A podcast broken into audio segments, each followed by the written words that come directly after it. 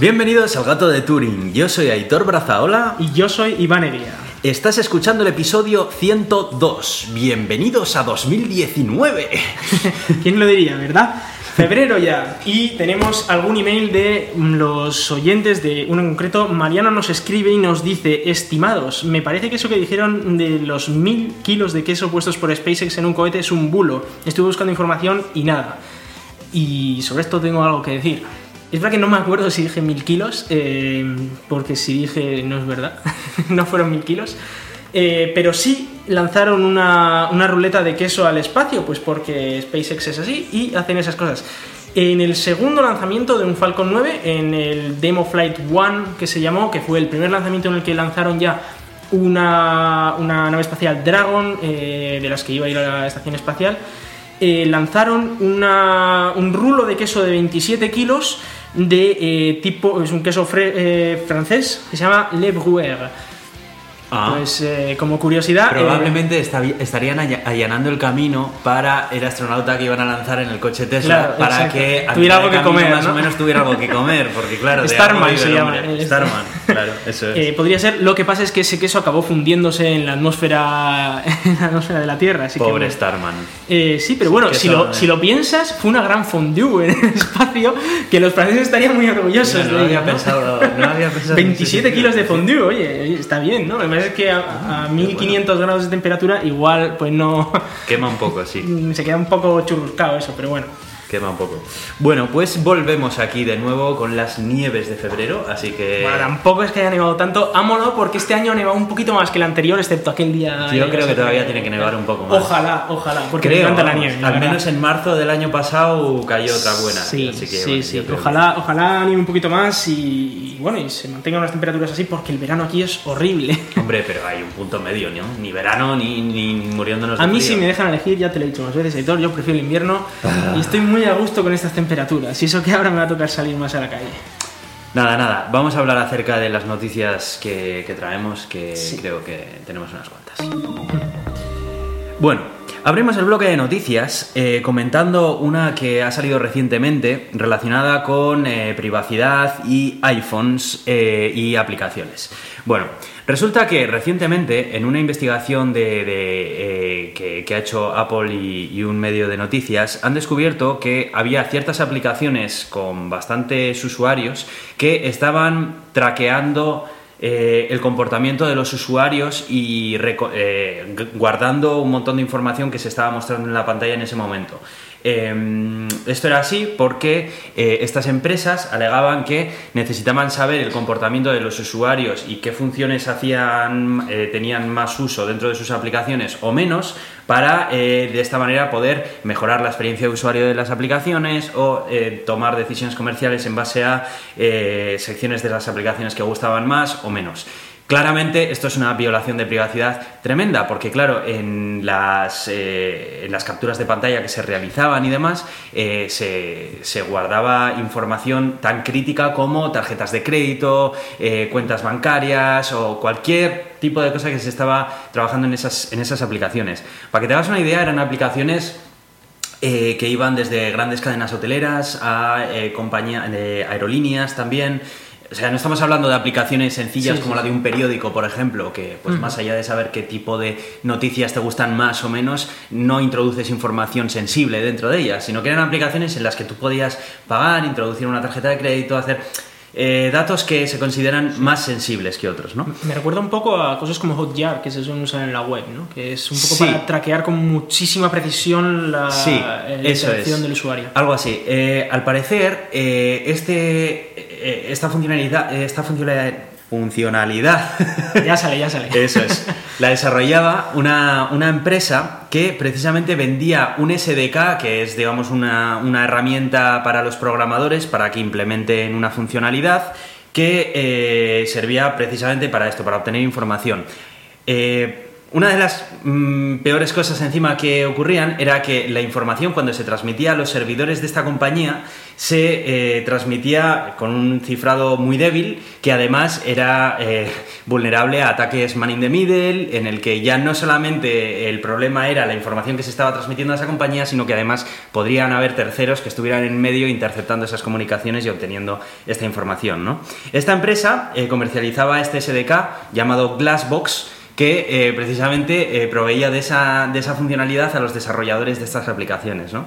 Esto es un comportamiento que claramente Apple lo prohíbe en las normas de su App Store y eh, hasta que Apple ha, sido consciente de lo que estaba ocurriendo, ha estado funcionando este sistema en, todas estas aplicaciones e inmediatamente, en cuanto esto ha salido a la luz, Apple ha echado completamente del App Store a todas estas aplicaciones, ¿no? Y claro, aquí ha salido a la palestra pues esta compañía que desarrollaba este SDK en el que publicitaba este servicio eh, como, pues eso, como eh, algo simplemente de analítica, de análisis de datos, como puede ser Google Analytics o cualquier otra herramienta pues que, que no fuera tan eh, tan dañina para la privacidad de los usuarios, ¿no? En fin. Eh, Como diría Zuckerberg, esto es una fiesta. Sí, de sí, la sí. privacidad. Eh, bueno, y que, que, Zuckerberg también recientemente también ha tenido eh, ha tenido lo suyo también en este ámbito de la privacidad, pero bueno. Está en fin. viniendo a caer multas, que es lo bueno. Sí, sí, sí, sí. El tema es que, bueno, pues eso, simplemente eh, darnos cuenta de que muchas veces tiendes a pensar que eh, por el hecho de que una aplicación exista en un ecosistema que pone más medidas de seguridad para la privacidad, ya estás a salvo y pues ya ves que, que no, que, que, existen muchas rendijas mediante las cuales eh, un desarrollador puede filtrar información sin que el propio ecosistema en el que está vendiendo esa aplicación lo sepa y que bueno pues que esto ha salido ahora pero nunca sabes en qué otras aplicaciones pueden estar ocurriendo cosas parecidas y que de momento no se sepan. Esto eh, bueno, me, recuerda mucho al trabajo que yo hice de Project Find the Master que fue un analizador de aplicaciones Android, es verdad que no es el mismo ecosistema, pero era muy llamativo lo que encontramos, porque una de las partes de nuestro análisis fue analizar algo así como 27 aplicaciones aleatorias de eh, salud, y uh -huh. dices, bueno, salud, pues esta gente, pues, para pedir cita al médico y estas cosas, ¿vale? Primero, está hablando de, o sea, tienen información muy confidencial, como es tu tema sanitario y tal, eh, uh -huh. tus citas con el médico, y luego una aplicación de salud que, que va a intentar hacer, ¿no? Porque dices, joder, ¿qué más le da al hospital de al lado lo que tal? Bueno, pues esos que encontramos eran brutales, eh, hasta el punto de, me acuerdo de una aplicación que era de eh, la Junta de Andalucía, que directamente intentaba adquirir permisos de superusuario en tu móvil. No me lo puedo creer. Eh, para, para, pedir una cita en el médico. Y dices, a ver, eh, ah, esto es un poco raro, ¿sabes? Que es verdad que si no los obtenía, funcionaba igual. Era como, bueno, yo lo intento, pero si no pasa, no, no pasa nada. Ya, bueno, pero si lo intentaba, quería decir que claro, quería hacer algo. Quería intentar hacer algo, ¿no? Y, y, era muy, muy curioso. Las cosas que encontramos fueron espectaculares, la verdad. Eh, ahora, esa es la que más me llamó la atención y por eso me acuerdo de ella. Pero es verdad que encontramos muchas aplicaciones que yo creo que salvaron un par de ellas que no encontramos nada muy así. También encontramos fallos de seguridad importantes en cuanto a la manera en la que trataban esos datos, ¿no? Y en la manera en la que tú podías briquear la aplicación bastante fácilmente metiendo caracteres, unos caracteres concretos y tal. Y bueno, era, era bastante llamativo, ¿no? Pero para que te hagas una idea de hasta qué punto llegan este tipo de cosas, sí, ¿no? Sí. Eh, de hecho, muchas eh, de las aplicaciones lo que veíamos era que usaban este tipo de frameworks, eh, no, no, no, de tracking en concreto, pero cualquier framework, por alguna razón, quieren hacer las aplicaciones muy rápido y empiezan a meter ahí librerías por todas partes sin revisar lo que están metiendo en su código. Yeah. Y bueno, ahí sale eh, un engendro Incluso brutal. Se han dado casos de librerías que eh, filtraban información y los propios desarrolladores que estaban incluyendo esas librerías ya, no, no, eran conscientes de ello. Bueno, ya vimos lo que pasó, fue con Naude, ¿no? Me parece que hubo un jaleo de estos sí. de que eh, una librería quedó en desuso, digamos, eh, un nuevo maintainer sí, metió... Eso, a eso me tal. refería, a ese caso además, sí. Claro, y el problema es que, claro, tú cuando tienes un una nueva versión de, de, esa librería, pues tú la actualizas y ya está, sin pensar que igual alguien maligno ha metido código ahí que está haciendo cosas un poco turbias, ¿no? Y es muy peligroso porque, eh, claro, en este caso depende de las aplicaciones, ¿no? Hombre, pues si te mete, si te están espiando como juegas a Angry Birds, pues te da un poco igual. Pero si te están espiando tus citas con el médico, te están espiando tus tarjetas de crédito, etcétera, ya llega un punto que es información bastante sensible que no queremos que, que esté ahí. Es que encima me hace gracia cómo se publicitan estas compañías porque siempre es como algo siempre como súper bueno, ¿no? Esta en concreto la de Glassbox se presentaba como un servicio para optimizar la experiencia digital de los consumidores. Tú, ¿Quién no quiere eso? Tela marinera, ¿sabes? O sea, sí, sí. de ahí ahí a decirte que es un framework para eh, hacer capturas de pantalla de todo lo que está ocurriendo en el teléfono en ese mismo momento dentro de una aplicación. Mm. Tela, ¿eh? Claro, por supuesto sin avisar al usuario, ¿eh? Porque Sí, claro, es lo que ocurría en estas, que dentro de las políticas de privacidad, Sinomia, claro. si lo hubieran incluido en la política de privacidad de la aplicación, Apple directamente se lo habría rechazado, le habría dicho, sí, lo siento, pero no puedes eh, sacar fotografías de la pantalla del usuario sin su consentimiento expreso, ¿sabes? Y aún pero es así, que ni siquiera... y aún así y- con el consentimiento expreso, yo soy de los que opina que hay cosas que no deberían estar permitidas Pero, y ya pero, está. pero es que ni siquiera eh, es completamente, era completamente transparente, vamos. En fin. Sí, sí, no, la verdad es que es, eh, es bastante curioso. ¿no? Y luego ves, eh, está analizando muchas aplicaciones que usan el mismo framework, que estoy viendo que tienen el mismo problema todas esas aplicaciones, ¿no? Y que siempre te salta igual, y bueno, es, es espectacular, la verdad. Hay que tener más cuidado con las cosas, con el código que usamos, revisarlo, Sí. eh, intentar hacer Sí, porque auditorías. muchas la medida veces no es posible. ni siquiera que el propio desarrollador quiera introducir No, una no, claro, característica eh, que vulnere la privacidad del El usuario, desarrollador lo que, que, quiere, no lo sabe. Claro, el desarrollador lo que quiere es precisamente lo que decía esta aplicación, lo de mejorar la experiencia de usuario y tal. Mm. Eso, ¿quién desarrollador no lo quiere? Claro, lo que pasa es que el objetivo es muy bonito y los objetivos siempre lo son. El problema es cómo lo, cómo lo haces. Y cuando lo haces, a ver, todo el mundo puede tener equivocaciones, pero a ver, eh, hay veces que es- tienes que ver claramente que estás haciendo algo mal, ¿no? Eh, cuando estás desarrollando este framework, ¿no? Que quieres efectivamente mejorar la experiencia de usuario, bueno, intenta ver cómo puedes mejorar esa experiencia de usuario sin eh, cargarte la privacidad de por medio, ¿no? Hmm. Es, es una de las... De, de esos temas, entonces habrá que ver, bueno, esta empresa imagino que ya está un poco en la tumba, ¿no? Sí, Pero- sí, bueno, aunque bueno, muchas veces no lo sabes. Lo Igual sabes, esto sí. sirve más de publicidad Eso yo de Facebook, como, pero como bueno. tal, ¿eh? Porque acuérdate que con Cambridge Analytica y todo el tema que ocurrió con Facebook, precisamente Cambridge Analytica, después de todo este rollo, se dio a conocer y recibió un montón de nuevos clientes, ¿eh? Ya, ya. No, sí, sí está Ojo, claro. rodaron cabezas y todo eso, pero las cabezas que quedaron, Sí, sí, ¿sabes? quedaron bien, sí, sí. quedaron bien. en fin. Bueno, vamos a hablar acerca de navegadores y... Bueno, navegadores entre comillas, ¿no? En fin, sí, sí, sí, sí. Eh, bueno, Microsoft eh, en el blog de Edge eh, ha llegado a instar a los usuarios de Internet Explorer, los que todavía quedan, que por favor dejen de utilizarlo directamente.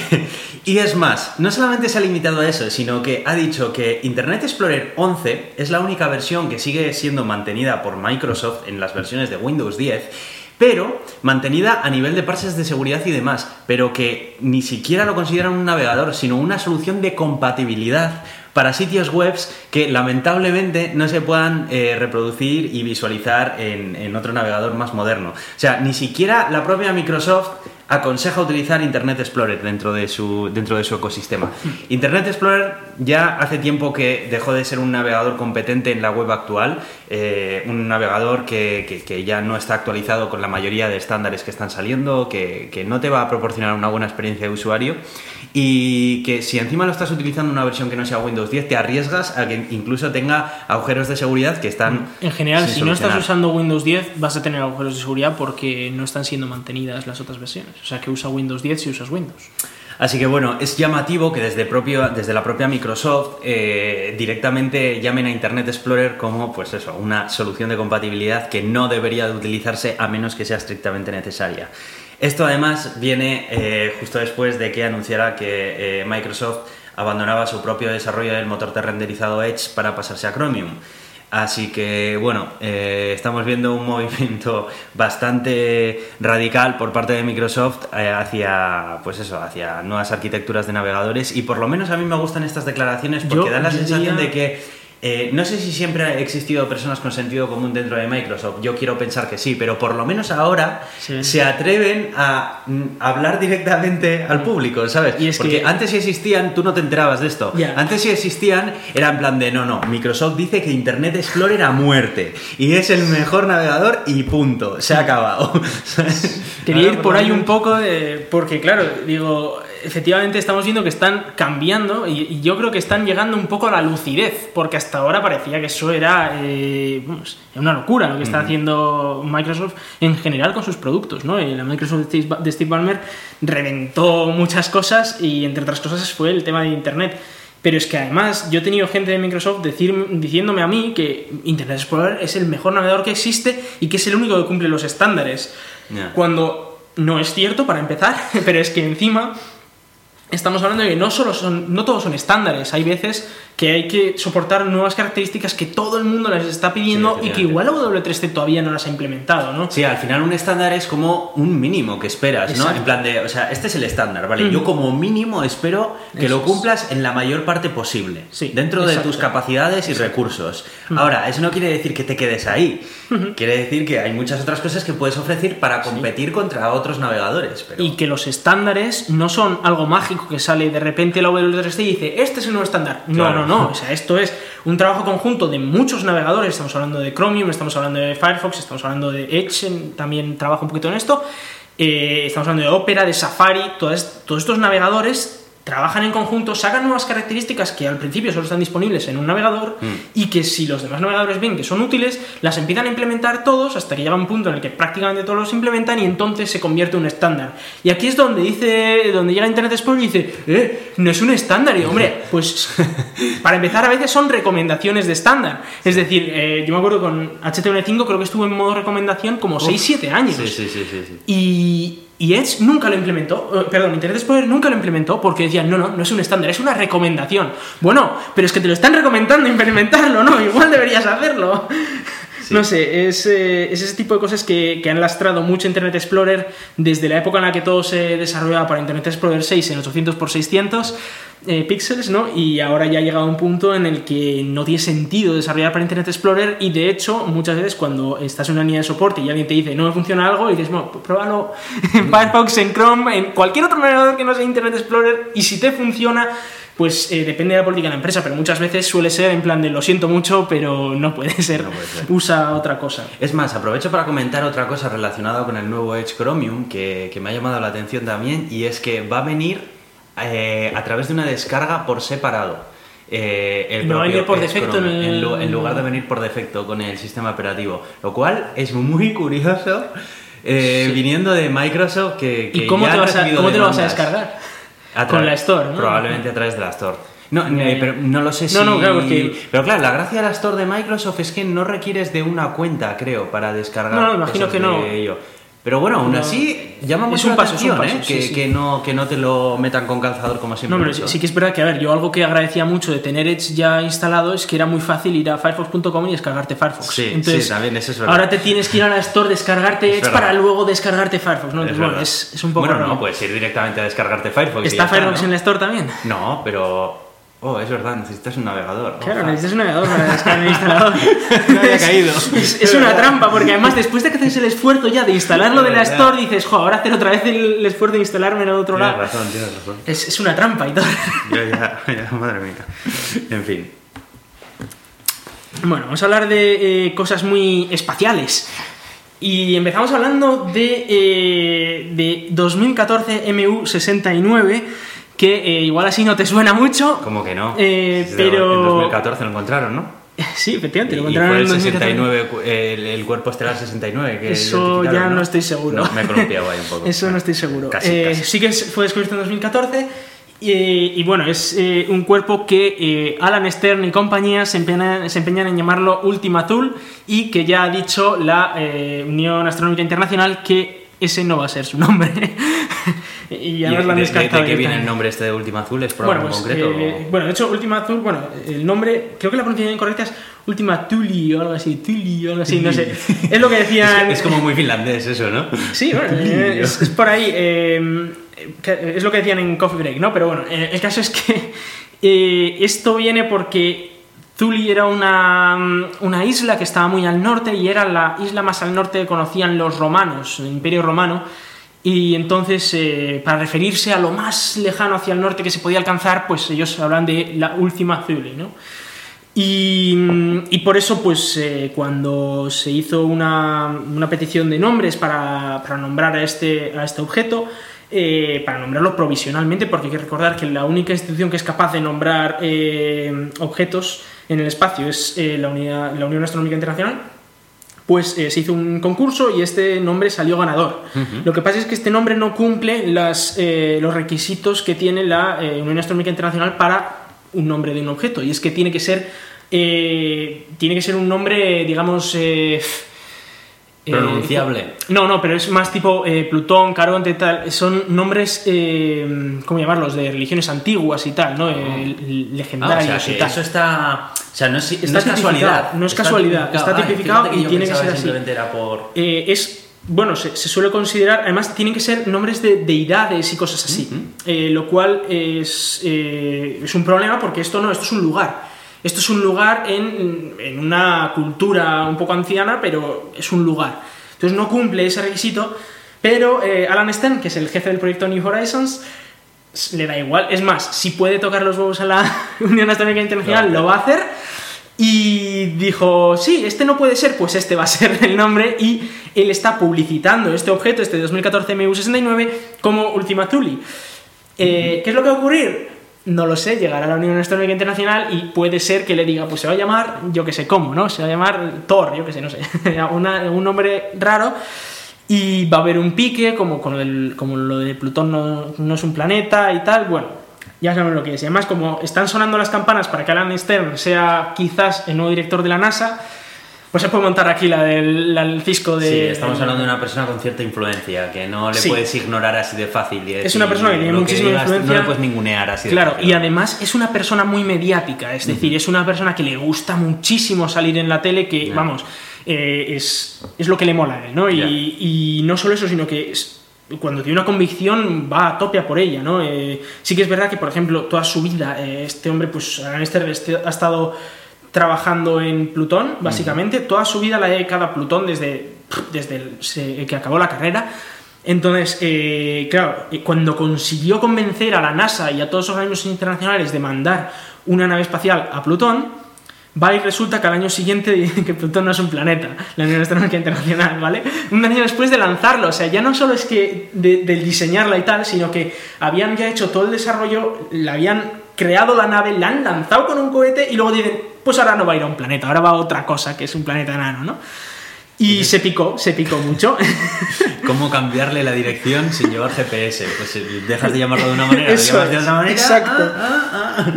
Exacto. Eh, ahí hubo mucho pique y bueno, eh, al final pues eh, fu- tampoco fue, ni siquiera fue la primera nave en llegar a un planeta enano porque eso fue la sonda Dawn de la NASA que fue al planeta enano Ceres, que está en el cinturón de asteroides. Ujú. Entonces fue eh, la segunda nave a llegar, en llegar a un planeta enano, con lo cual no era tan guay como ser la primera nave que llegaba al último planeta inexplorado, ¿vale? O sea, cambia mucho la perspectiva. Pero eh, la misión no estaba completa, no, no era suficiente con llegar hasta, hasta Plutón, sino que había que ir más allá y uno de los objetivos era visitar un objeto del cinturón de Kuiper o Kuiper o Kuiper bueno, como queramos llamarlo.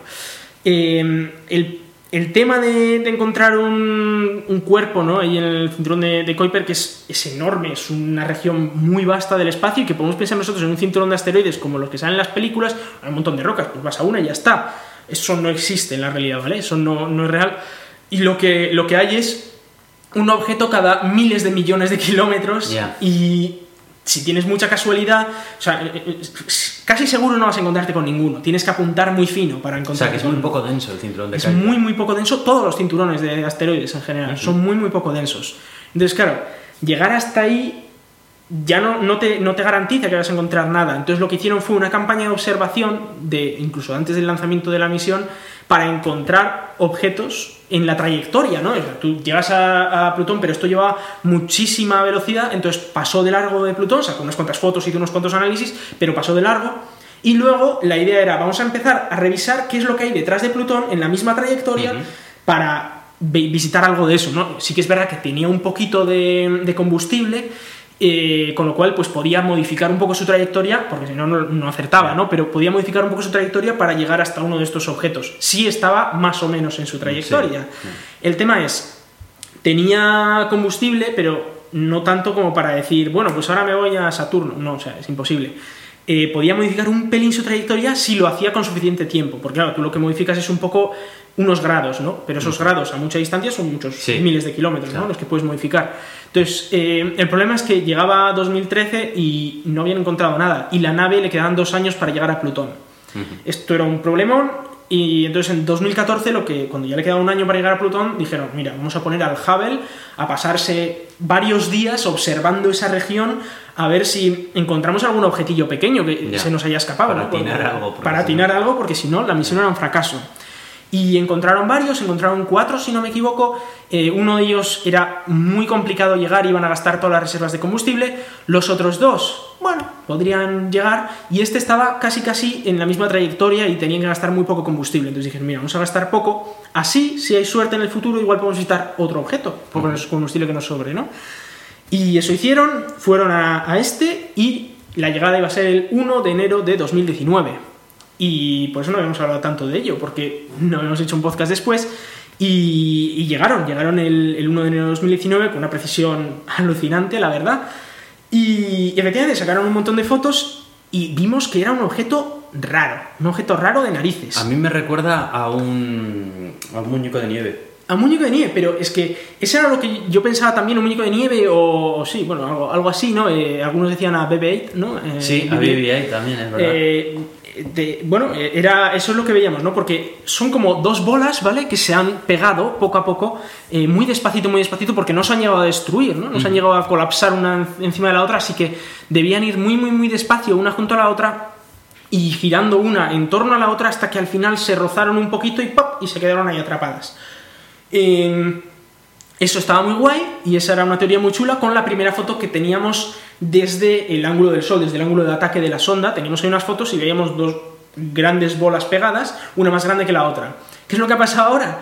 Que han llegado fotos de eh, esas bolas vistas de canto, ¿no? Cuando ya pasó la nave eh, al lado de, de esta- de este objeto, sacó unas fotos de canto de, de esta, de este objeto y, ostras, resulta que es plano.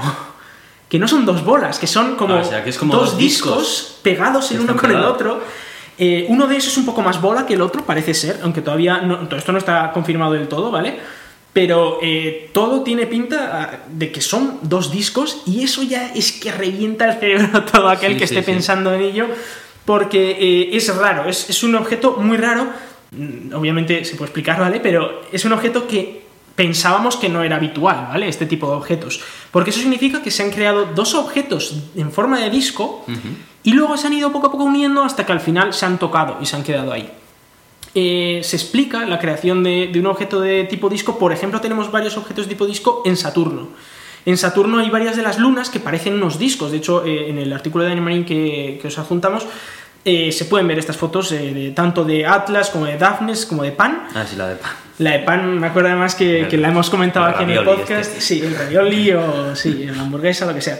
Eh, y, es, y, y genera una forma de disco porque, en el caso de Saturno, el polvo que, que forma los anillos, pues al final se va depositando en el ecuador de esa luna. Y como esa luna tiene muy poquita gravedad, al final pues se queda como, como un disco ¿no? a su alrededor en lugar de colapsar y formar una bola. Entonces, podría ser que un proceso parecido, ¿no? Como también sabemos que estaban girando precisamente en ese eje ambos, ambos objetos, ¿no? Eh, am- ambas partes de Ultima Thule, pues podría ser que se hubiera generado ese disco porque estaban girando precisamente en ese, eh, en ese plano, ¿no? Y luego, pues al unirse, pues es posible que simplemente se hayan unido y como la gravedad de este objeto es tan mínima, porque es un objeto muy, muy, muy pequeño, de hecho, si estuvieras en la superficie y pegaras un salto, eh, saldrías de la órbita de este objeto. Es decir, es muy, muy, muy poca la gravedad que tiene. Eh, pues claro, puede ser que simplemente se hayan unido y que casi, casi no haya gravedad eh, entre uno y el otro y estén casi, casi más por fuerza de marea dando giros, lo cual pues podría ser algo bastante, bastante chulo ¿no? de, de ver. Habrá que ver futuras fotos, más análisis de, de cómo es este objeto, porque la verdad es que a mí me llama muchísimo la atención. Es un objeto que nunca me imaginé que podía ser tan claro. Hemos visto objetos dobles, como por ejemplo el cometa este eh, 67P Churyumov-Gerasimenko. Eh, es también un objeto doble, tiene dos, do- dos lóbulos muy diferenciados, pero es que en este caso es tan claro que son dos objetos, es que en el punto de la unión es, hay un material un poco claro, muy, parece que es polvo, polvo más clarito, que ha caído ahí por mera gravedad, pero que simplemente se han tocado y había un poquito de polvo en la superficie que se ha caído ahí, pero por lo demás son dos objetos totalmente diferenciados, lo cual es muy llamativo y desde luego vamos a ver muchísima más información de esto, sobre todo ahora en febrero que van a llegar todas estas nuevas imágenes ya de alta resolución de la superficie de, de este objeto, ¿no? que hasta ahora El problema que tenemos es que tenemos eh, la conexión que tenemos es de algo así como eh, 13 kilobits por segundo, menos que un modem de 56K, Ya. ¿vale?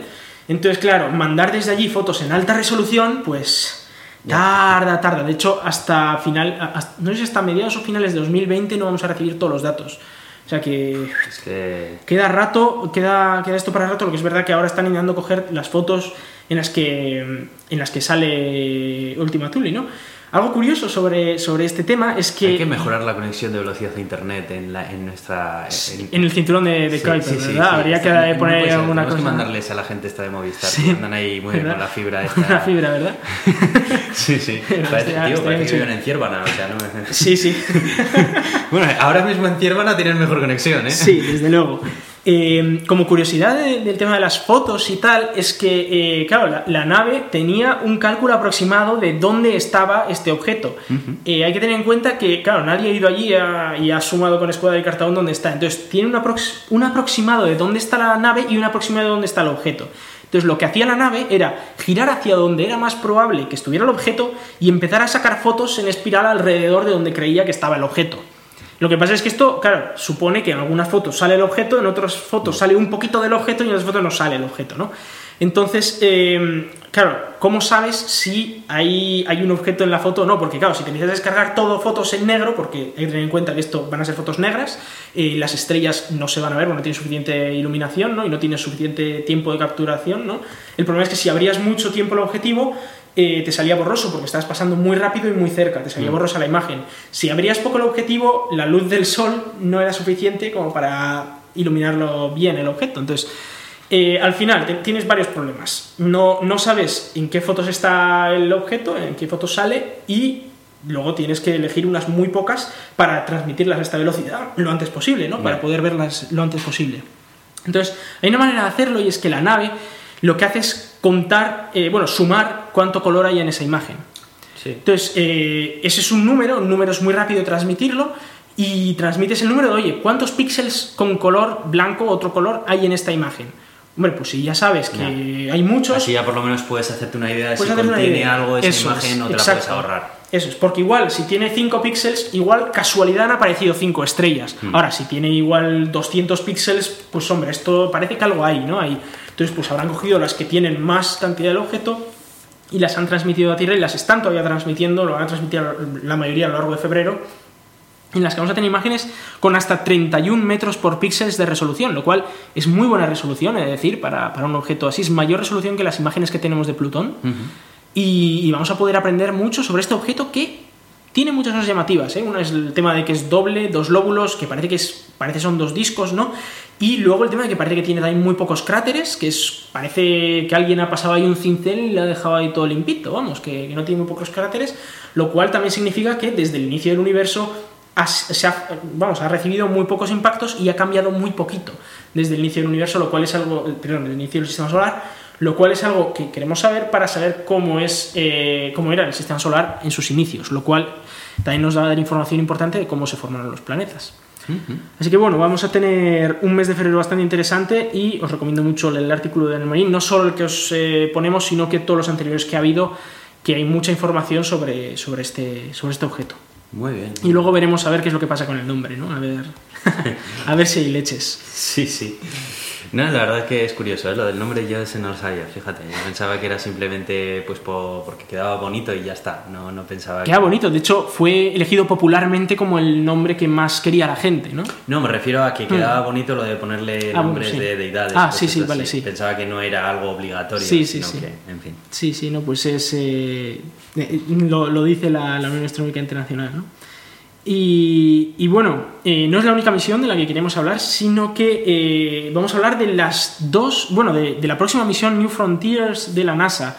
Estas son las misiones de presupuesto medio que tiene la NASA. La NASA tiene eh, tres tipos de misiones. Están eh, las, las más caras, que son las de tipo flash, flagship, que por el nombre pues ya podemos ver que es la, la más crack. Están las de Discovery, que son las que son más baratas y que el objetivo es llegar a algo totalmente nuevo, hacer algo muy, muy, muy distinto, pero muy barato. Entonces, eh, suelen ser pues este tipo de misiones en las que dices, oye, pues voy a hacer algo rarísimo en un sitio al que nadie ha llegado, pero lo voy a hacer súper barato y oye, si sale bien y si no, pues tampoco hemos Sí. perdido tanto, ¿no? Es para probar cosas muy nuevas. Luego, New Frontiers es para mejorar el conocimiento que tenemos de algo que ya conocemos algo, ¿no? Ya conocemos un poquito, pero queremos mejorarlo todo lo que podamos y ya son de medio presupuesto. Y tenemos dos misiones que son las finalistas para, para recibir la pasta final y pues una de las dos será la que ocurra en la próxima década, en la década del 2020 y la que nos dará eh, algo de información. Entonces quería presentarlas un poco porque las dos son muy muy chulas. Eh, una es más espectacular que la otra, digamos, pero las dos a mí me parecen muy llamativas. Empezamos con... eh, vamos a empezar con la segunda porque, porque la otra la quería comentar yo un poquito más. La segunda es eh, un, un orbitador, digamos, eh, inspirada en, en otras naves anteriores, que va a ir al cometa 69P, que te suena porque lo hemos comentado antes. es- sí. Es el de Rosetta. Sí, es sí, el famoso cometa de Rosetta. Ese no es Churi. Churi, sí, Churi, efectivamente. Es el que tengo yo, el objeto 3D este, el objeto Eh. impreso 3D, efectivamente.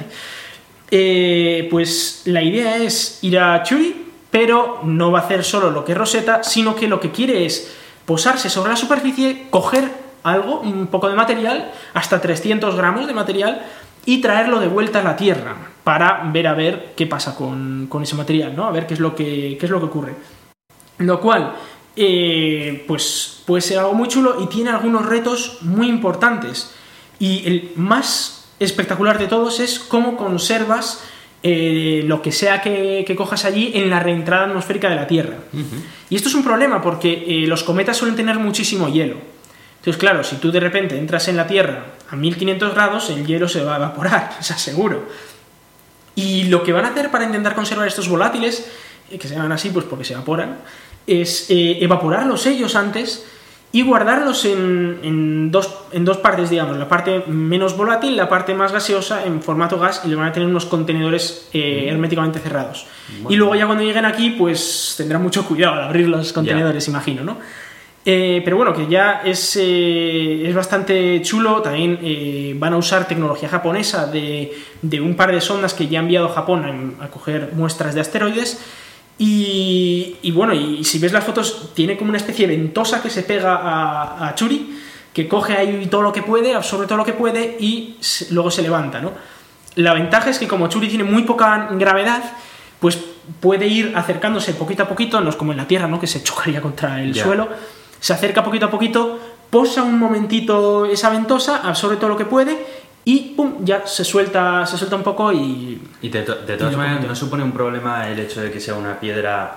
eh, al final es, va a ser poroso, porque es una piedra, ¿no? Sí. O sea, no es lo mismo eh, pegar una ventosa a un cristal, que la porosidad que tiene es mínima, Hmm. y se, se puede permitir hacer succión ahí, que en una piedra que por Lo que pasa es que- naturaleza porosa, sí. en la succión que haces. No, en realidad no, no va a hacer. Me explica un poco mal ahí porque no hacer realmente succión, porque no puedes hacer succión del vacío del espacio. Sí, también. es Entonces, eh, básicamente lo que hace es. Se pega ahí un poco y girando un cacharro Recolecta, ¿no? recolecta, no, recolecta sí, lo, que, o sea, no lo que hay en la superficie. Por. Lo que pasa es que tiene que ser bastante rápido porque, eh, bueno, ya vimos lo que pasó también con, con esto, con la sonda Rosetta y, y con Philae, ¿no? Que es verdad que, hay- que igual, es muy fácil rebotar porque hay muy poca gravedad.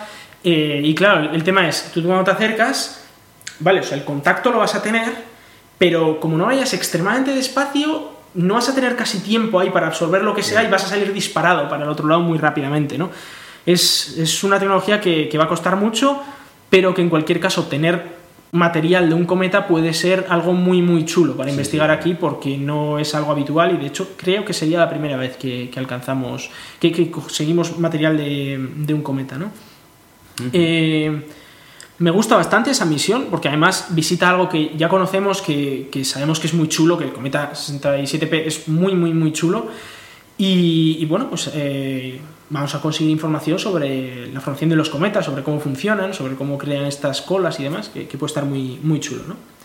Luego hay otra misión, la, segunda, que eh, se, llama, se llama Dragonfly y, y va por todo lo alto. La idea de esta misión es poner un eh, octacóptero en Titán, en la luna de Saturno. Eh, Si me permites la comparación, Sí. viendo la foto, a mí me recuerda al trineo de Papá Noel. Bueno, pues sí, es verdad, tiene, tiene un par de. mm, Soy un de visionario posadores. que queda aquí grabado que la idea original fue mía. Sí, sí, efectivamente eh, tiene un aire al trineo de Papá Noel. La verdad es que es, es un helicóptero, ¿vale? Es una- un pequeño helicóptero, no es muy grande. Y la idea es que eh, efectivamente se ponga a volar por la atmósfera de Titán. Eh, la atmósfera de Titán es más densa que la de la Tierra, unas 2,5 veces más densa que la de la Tierra, y además Titán es más pequeño que la Tierra, con lo cual hay menos gravedad. Así que de hecho necesitas muchísimo menos, eh, eh, muchísima menos sustentación para mantenerte en el aire en Titán, lo cual pues ya es algo bueno. Eh, ¿Problemas que puede tener? Bueno, en Titán llueve metano, lo cual es algo llamativo. De hecho, el metano hace el mismo ciclo que aquí hace el, el agua, ¿no? Es decir, llueve, genera ríos, genera lagos, incluso mares, se evapora de los mares, se hacen nubes de metano y vuelve a llover. Y huele muy mal. Y huele mal, lo que pasa es que a esas temperaturas no sé, no sé lo que olerá, ¿no? Pero eh, es verdad que es- son temperaturas muy, muy bajas. Y, y bueno, en cualquier caso, el problema que tiene esta misión, aparte, es muy chula, ¿vale? Es verdad, vamos a tener un objeto volando en otro, en otro mundo, ¿no? Pero el problema mayor que tiene esta misión es que no va a visitar los mares de Titán. Lo cual es un problema porque, claro, algo de lo más chulo que tiene Titán es que es el único que tiene, el único otro mundo en el sistema solar que sepamos que tiene mares en su superficie, que sepamos y que no sepamos probablemente también. Eh, aunque sean de metano, sería algo espectacular. Podríamos ver incluso olas, podríamos ver cosas que Sí, nos sí. llamarían mucho la atención, ¿no? Y eh, este, este octacóptero estaría, digamos, en la zona ecuatorial donde no hay estos mares. Vale. Eso le quita puntos, eh, pero bueno, por otro lado, es una misión que duraría bastante tiempo. Eh, tiene un generador RTG, es decir, eh, Está potenciado por energía nuclear. energía nuclear, es decir, que puede estar bastantes años eh, funcionando. Eh, luego además tiene una batería, ¿vale? Porque consume más de lo que genera con, la, con el RTG, entonces tiene que posarse en el suelo, recargar sus baterías y luego volar otra vez. Eh, bueno, es una manera de hacerlo que la verdad es que está bastante bien, muy bien pensado.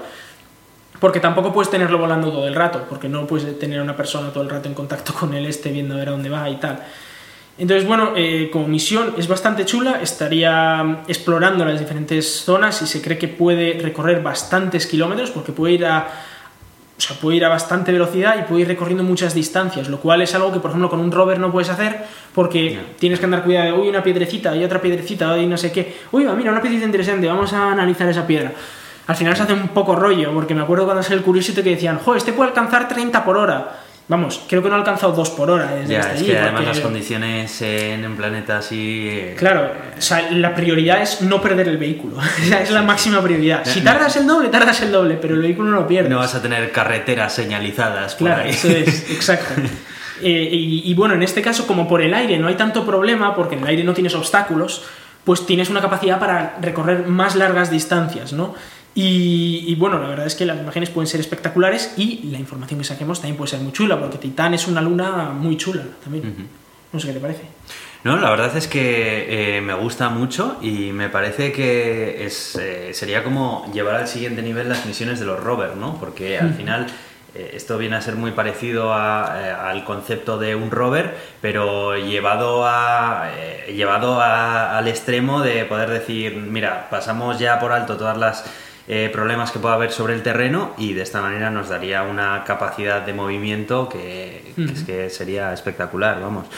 A mí la verdad es que me gusta bastante. Es más, me, me gusta más esta, la del Dragonfly, quizá que la otra. Porque, a ver, mm, sin entrar a valorarlo desde el punto de vista científico, que ahí no te sabría decir cuál de las dos puede tener mayor relevancia, eh, pero desde el punto de vista de conocer eh, un mundo nuevo para el ciudadano de a pie, ¿sabes? La persona que, que no está metida dentro de un laboratorio y tal, eh, yo creo que es muchísimo más impresionante la- el- las imágenes que se pueden conseguir con, con Dragonfly y, y todo, el, y todo la- el resto de pruebas que, que con el otro, vamos. Ahora, también entiendo que quizá esto puede ser más impresionante para la gente, pero eh, igual mm, contener menos información eh, a nivel científico, ¿no? Como para poder analizar pues desde materiales hasta, hasta compuestos químicos y muchas otras cosas más, ¿no? Es decir, a mí una de las cosas que me gusta mucho de esta misión es la tecnología de navegación que usa. Sí, bueno, aparte, aparte de eso, claro, porque es que está innovando dentro del mm. punto de vista de los vehículos mm. que están hechos para... Sí, como, como curiosidad de cómo se movería es, eh, bueno, la idea es primero que va, va a venir, eh, claro, porque va a entrar a 7 kilómetros por segundo en la atmósfera de Titán, ¿vale? Esto necesita mm. eh, una capucha, digamos, para, para no quemarse eh, y luego pues sacarán unos paracaídas y tal, y llegado a un punto en el que ya va suficientemente despacio, se soltará este cuadricóptero y directamente se pondrá a volar. O sea, en vez de despegar del suelo, va a despegar del aire. Esto es impresionante como tecnología. Eh, luego, pues llegará a un punto, estará analizando el suelo hasta encontrar un sitio en el que se pueda posar de manera segura, se posará allí, esperará ya el control de misión, y las misiones serán de la siguiente manera. Eh, desde la Tierra le mandarán el comando de que vaya a otro punto, y lo que hará es despegar, moverse hasta ese otro punto, intentar ver a ver si puede aterrizar correctamente, si puede, pues aterriza, y si no, volver hacia atrás hasta donde ha despegado. Lo cual eh, significa que primero tiene que ser capaz de reconocer el terreno para saber dónde está y para saber volver a donde estaba hay que tener en cuenta que nosotros, por ejemplo, tenemos un dron, ese dron sabe volver a donde está principalmente por el GPS. Luego, cuando está encima, sí que ya lo analiza y dice, ah, vale, sí, tal, pero tiene un GPS y un magnetómetro que es lo que le dice, tienes que apuntar hacia allí y muévete hacia allí. Aquí no tiene GPS, es toda navegación óptica, lo cual es eh, tecnológicamente muy, muy, muy chulo. Y, y luego, esa idea de, de ser capaz de distinguir cosas como pues cráteres, rocas, eh, saber el tamaño que están teniendo, que tienen esas cosas debajo suyo para saber si es una piedrecita en la que sí que puedo poner las patas o es un pedrusco que me va a volcar. Entonces, tiene que saber toda esa información, saber que, oye, igual si me pongo en arena, igual me, meto para adentro en la arena y tengo un problema, ¿no? Aunque es verdad que con este peso, pues es, probablemente pueda estar flotando encima de la arena, ¿no? Pero tener cuidado también con posibles ríos, riachuelos, eh, laguitos, charcos, yo qué sé, cosas que puede haber allí, porque, a ver, en principio, no sé hasta qué punto el metano es un problema para la electrónica porque nunca me lo he planteado, la verdad. Ya. Pero, pero tiene que tener cuidado en cualquier caso porque sí que es un problema para las hélices. El metano líquido es conductor. No lo sé, es que no lo sé. Porque claro, si no es conductor puede, puede que no sea un problema. O sea, la, molécula es neutra, pero, pero no sé qué estructura, si tiene una estructura metálica cuando forma... Yo diría que no, pero es que no lo sé, o sea, no, te sé decir. eh, pero en cualquier caso sí que es un problema para las hélices, porque si las hélices se quedan en algo líquido, eh, no van a funcionar. Y bueno, pues oye, es, la verdad es que las dos propuestas a mí me gustan bastante. Personalmente también me gusta más lo de Dragonfly, también porque me parece importante el mostrar al mundo algo chulo. Sí, es que eso es. Pienso que eh, este tipo de misiones ayudan a crear interés mm. en la gente y al final el interés en la gente también empuja mucho las decisiones que, toman después políticos a la hora de eh, conceder un determinado presupuesto a una agencia espacial o no, ¿no? Eh, sí, sí, de tal. Entonces también pesa mucho eso, no sé. Mm. Eh, y ahora vamos a hablar un poquito de coches eléctricos. y es que Nissan va a lanzar en España su plan de descuentos este, este mes de febrero. De hecho, creo que lo han lanzado ya. Y va a estar a lo largo de todo el mes en el que podéis conseguir 5.500 euros de descuento que se suman a los descuentos que podéis conseguir por parte de administraciones o por parte de cualquier otro tipo de, ayudas, vamos. Eh, esto significa que, ostras, pues eh, por ejemplo en sitios como Castilla y León, eh, en total serían 4.500 de, 4.000 euros de ayuda de, Castilla y León más los 5.500 de ayuda de Leaf, os ahorráis 9.500 euros en el coche y ya lo coloca en 20 y pico mil euros, lo cual eh, está bastante bien y es un coche muy chulo. ¿eh? Eh, es un coche que además ha solucionado sus problemas de recarga rápida. Parece ser que ya ¿Ah, se carga. Sí. Pero ¿y cómo lo han hecho? Porque claro, si no tenían instalado. Una actualización de software. Pero si no tenían instalación una refrigeración, instalado una refrigeración activa, ¿cómo Sí, eh, bueno, por lo visto han conseguido balancear de otra manera las celdas. sí, sí, sí, pero han conseguido balancear de alguna manera las celdas de manera que son capaces de, solucionar la, carga rápida bastante bien. Y, aguanta bastante bien. Eh, eso, estamos hablando de que ahora mismo parte el Nissan Leaf de 26.500 euros y en algunos sitios como Castilla y León partiría de 22.500 euros. Esto es bastante un precio bastante razonable para el, consumidor medio. Yo creo que eh, muchos coches ya se venden por esos precios, ¿no? ya no estamos hablando de, locuras tipo Tesla, sino que ya son eh, precios razonables. Y es un coche que yo la verdad es que me he montado, me ha gustado mucho. Eh, el exterior me ha, me ha, parecido muy, muy chulo.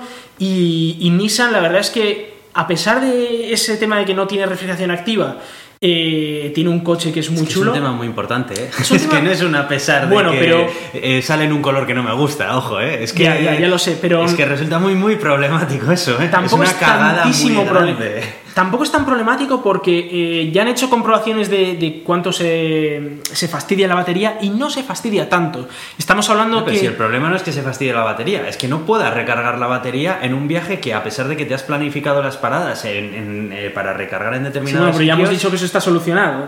Más o menos está solucionado. más o sea, menos está solucionado, Está solucionado. está solucionado del todo, porque es crítico eso. la Estamos hora de- hablando o sea, que puede, puede cargar a 50 kilovatios. Es decir, que eh, puedes cargar la batería entera en una hora o así, más o menos. Lo cual está bastante bien, o sea, ya es...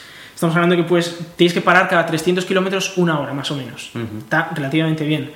Y, y luego eh, el tema de la degradación de la batería parece que no es tan mala. eh, obviamente no puede competir con cosas como Tesla, pero estamos hablando de que creo que era cada 150.000 kilómetros estaba perdiendo algo así como un 10% de, de la degradación. Que, hombre, eh, Está no, no pasa nada porque Es aceptable. eh, es algo que también va a perder un coche de gasolina. El, el motor al final empieza a consumir más. eh, o sea, tienen esos problemas también de pérdida de, de, de distancia, no pérdida de autonomía. Pero bueno, eh, os recomiendo mucho que echéis un vistazo al Nissan, a ver si os gusta, porque ahora que está mm, con unas ayudas muy muy chulas, eh, con unos descuentos muy muy chulos este mes, pues a más de uno igual le puede interesar eh, reservar uno. Y además el Nissan Leaf no es como estos otros coches que el Kia Niro, el Hyundai Kona y tal, que es casi imposible conseguir uno, sino que este no, este lo pedís y, lo tenéis en un mes o en menos, eh, lo tenéis en casa. O sea, es, es eh, un coche para plantearse muchísimo, la verdad. Y es un coche bastante grande, tienes, o sea, a ver, no es un coche gigantesco, pero es un coche en el que ya tienes espacio para, para llevar a varias personas, etcétera. La verdad es que, y a mí cuando lo vi en persona me gustó mucho, me pareció muy, muy atractivo. Bueno, Iván, pues qué, oye, vamos a ir cerrando, ¿no? Porque Sí, hemos hablado esto bastante. Se nos ha quedado un poco largo, ¿no? Bueno, he visto cosas peores, pero, Sí, pero bueno, sí. Pero bueno, bueno, ha sido interesante también. Bueno, pues eh, vamos a ir recordando dónde nos podéis escuchar. En Euska Digital, los martes a las 7 de la tarde. También aparecemos en Radio Podcastellano.